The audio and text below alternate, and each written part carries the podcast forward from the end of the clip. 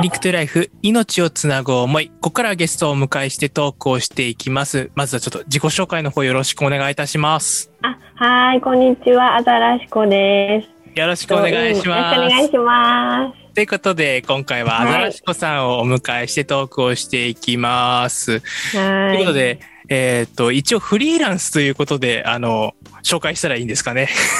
あ、そうですね。いろいろやってるんですけど、まあ、とりあえずフリーランスというくくりで。わ、はいかりました。ありがとうございます。あの、本当現代の、こう、働き方の、こう、最先端というかね、そうですね。ちょっといろいろと。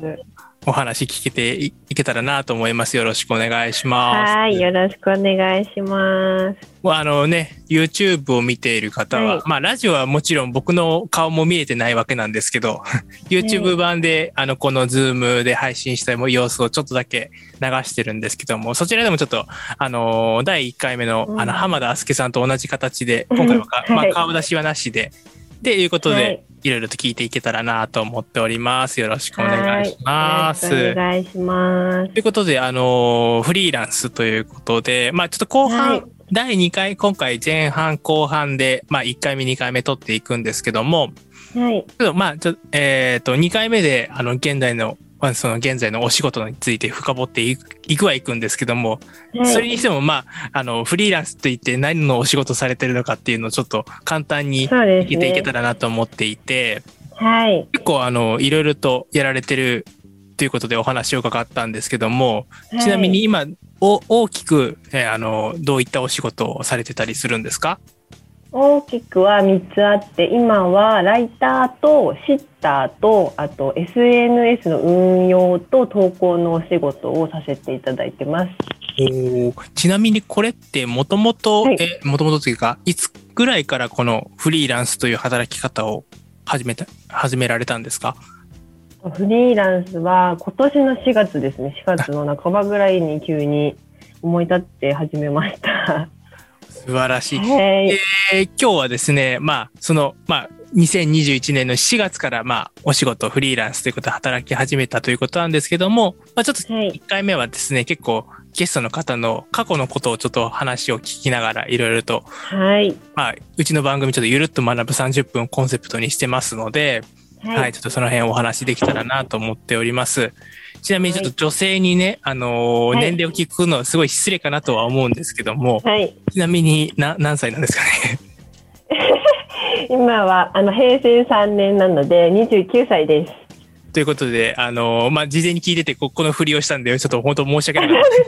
た。番組の中でね、全然大丈夫。私気にしないので年齢気にしないタイプのものなので大丈夫です。あありがとうございます。はい。なので、私、まあ、26歳なんですけど、あの、先輩ということで、まあ、でも年齢も近いということで、ちょっと今回お話を、はい、させていただくという運びになりました。で現在、はいあの、お子さんもいらっしゃるということで、お子さんが今何歳でしたっけ、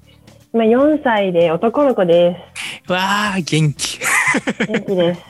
めちゃめちゃ元気ですよね。この元気です。4歳っていうと。4歳ってことはね、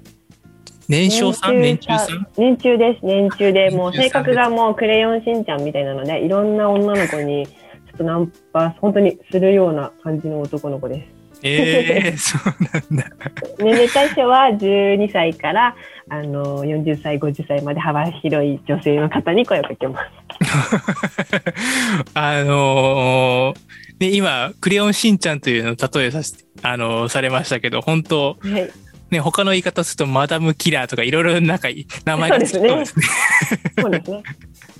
いやー、素敵なお子さんもいらっしゃるということで、まあはいちょっと今日はその辺のお話と、あとは、えっ、と、過去の話をいろいろと聞いていこうかなと思っております。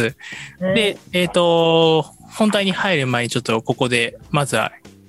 えっ、と、曲を聴いていただいて、まあ、アザラシコさんって、まあ、こういう音楽を聴いてこんなイメージなのかなっていうのをちょっと曲を通じてね、あら。はい、あの、えー知ってもらおうかなと思っておりまして、今回1曲目にですね、えっ、と、この曲ですね、えっ、と、清塚さんの曲を、はい、用意していただいたということで、はい。なぜこの曲を選ばれたんでしょうか？そうですね。なんか今、結婚して出産して、その時にやったドラマが、コウノトリっていうドラマだったんですけど、時にうんもう、流れてくる音楽がもう、わ、素晴らしい。なんかこう感動しちゃうんですよね。うーん。っていう感じで、ふっとなんかリクエストしてくださいときに、これが聞きたいって思ったので、それにしました。ありがとうございます。はい。えー、じゃあね、あの、フォートモローの方ですね。はい。なので、ちょっと今日初めてだと思うんですけども、あの、曲振りと言いまして、あの、よくあの、ラジオ番組とか、あの、テレビ番組で、あの、はい。ゲス、あの、アーティストの方が、あの、タモリさんをイメージして、タモリさん、あ、わかりやすいです。タモリさん。あの、ミュージックスみんな知テーションが、らないじゃないですか。いやー、すいません、この、年、年齢のあれがバレますね。あります ジねェ。ネレーションギャップが出そうなんですけども、あのね、まあでも、ちょっと前まで出ていた、あの、ミュージックステーションの、あの、ね、曲振り、あの、アナウンサーが、ね、の方がこう、何々で何々って めちゃめちゃわかりやすい。はい。はい、あれをちょっとやってい、アザラシコさんにやって、初めてなんですけど、やっていただけたらなと思っております。なので、あの今ご収録なんですけど、本番ではですね、あの、アザラシコさんが、えっ、と、アーティスト名の後に曲名を言ったらですね、あの、素敵な音楽が流れるようになっておりますので、始まるんですか？始まるんですけど、はい、よろしくお願い。じゃあ、曲紹介の方、よろしくお願いいたします。と清塚信也さんで「フォーツモロー」どうぞ。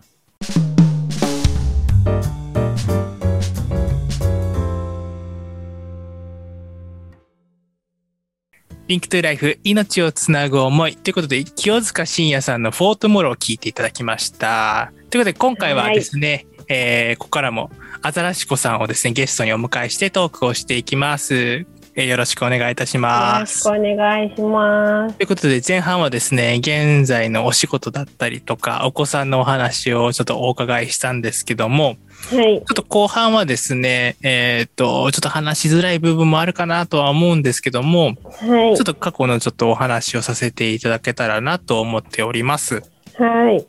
まあ、でももともと、あの、えっ、と、話を伺ったところ、保育士をされていたということで、そうです。これはどのぐらい、あの、お仕事をされてたんですか？これはそうですね。2年、2年ぐらい、最うーんと去年の7月に辞めたので、えっと、2年ほどやってましたね。保育士の方。はい。去年の2年間ということは、まあ、本当に僕の今の年ぐらいから保育士そう、そうですね。始はい。めた感じですよね。はい。ことは結構ね、あの、いろいろとね、この後お話も聞いていくんですけども、いろんなお仕事をこうされたという方、形で保育士というのを目指されたきっかけっていうのは何かあったんでしょうか、そうですね。もともと保育士って仕事には全く興味なかったんですよ。で子供が大好きで保育士やりたいっていう方もいると思うんですけど私はそういう感じではなくて、家にピアノがあったから、うん、親が弾けるからうん、みたいな感じでうん、のともともとそのなんていうんですかねやヤングケアラーって言葉をもしかして皆さん知ってる方もいれば知らない方もいると思うんですけどそのヤングケアラーだったってこともあって夜間であの行ける専門学校を探してたんですよ。うん、時にちょうどあの保育士の学校が夜間だったらあるっていうことで家にピアノもあるからじゃあそれでとりあえず保育士の免許取ってみようかな今後何かあった時のための保険のために保育士になろうって思った感じですね。ありがとうございます。ということで、はい今ちょっと話にも出てきたんですけども、いや、元ヤングケアラーはい。ということで、はいえーっと、これ、まあ、ヤングケアラーというのは、まあ、もしかしたら番組を聞いてくださってる方、もしかしたら知らない単語というか、初めて聞いたっていう方も多いかもしれないんですけども、まあ今うん本当にね、日本は高齢化社会とも言われてますし、まあ今後は多分もっと増えていくんだろうなっていうことはあるんですけど、今はなかなかね、みよやようやくこのヤングケアラーっていう言葉を聞いたことあるよっていう人がちょっと多くなってきたかなっていう状況で、はい。まあ、このはヤングケアラーっていうのが、いわゆる、あの、本当に子供、お子さんが、まあ、その、いわゆる僕らのこう、成人した年ではなくて、本当に中高生とかね、えーその時に親を介護する。いいわゆるまあうんヤングっていうのがまあ若いっていう意味なので、で、ケアラーっていうのがまあいわゆる介護する人っていう意味なので、まあそれをつなぎ合わせてヤングケアラーって言うんですけども、えっ、と、アザラシコさんは、ちなみにこれってヤングケアラーという話だったんですけども、いつ頃からその、まあいわゆるヤングケアラーとして、いろいろとされてたんですかね。そうですね。私の、あの、お母さんなんですけど、12歳の時にちょっと乳がんになりまして、うんそこから、あの、だんだん抗がん剤治療とかもいろいろあって、3年おきぐらいに具合が悪くなってきたりとか、やっぱこう、具合が悪くなってくると、やっぱ家事とかも自分がしなきゃいけない立場に、どんどんどんどんこう年齢をか、自分が年齢を重ねていくごとになってきたりして、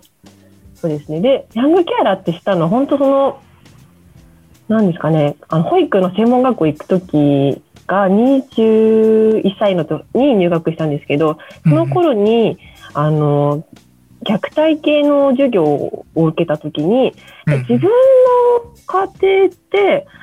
もしかして人と違うんじゃないかなっていうことに気づいたんですよ。うんうんうんうんで、その時に、いろいろ自分で、あのネットで介護、親、子供みたいなのを検索した時に、すごいその時は当時は、21の、私が21歳の時は7年前です。7年前の時は全然それが見当たらなかったです。ヤングケアラーっていうワードが全然見つからなかったんですけど、どこかのサイトにその一文字があって、あうんうん私ってヤングケアラーなんだっていうのを初めて知ったのが21の時です。12へ歳からそのことをやってたはずなのに、知ったのは21の時でした。うんうんうんなので私は約10年ぐらい、そのヤングケアラーっていう仕事と、仕事というかなんかこう親の介護というか、をしながらご飯を作ったりですとか、掃除とかしたり、もし兄弟が、私は今一人っ子でいなかったんですけど、もし兄弟がいたら多分、兄弟の面倒とかも見たりしなきゃいけないのもヤングケアラーの中には入るんですよ。例えば家計を支えるためにアルバイトをしているっていうのもヤングケアラーに入るので、うんうんうんはい。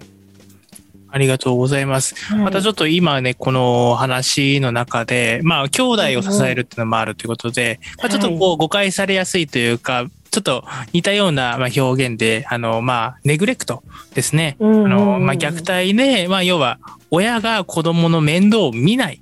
放棄をして、まあ、まあ、兄弟を支えるっていうこともあるんですけど、まあ、はい。アザラシコさんの場合は、要は、まあ、先ほど経緯も話していただきましたけど、別に親が別に放棄したわけではなくて、親もはい。自分がしんどい状態で、あの、もう、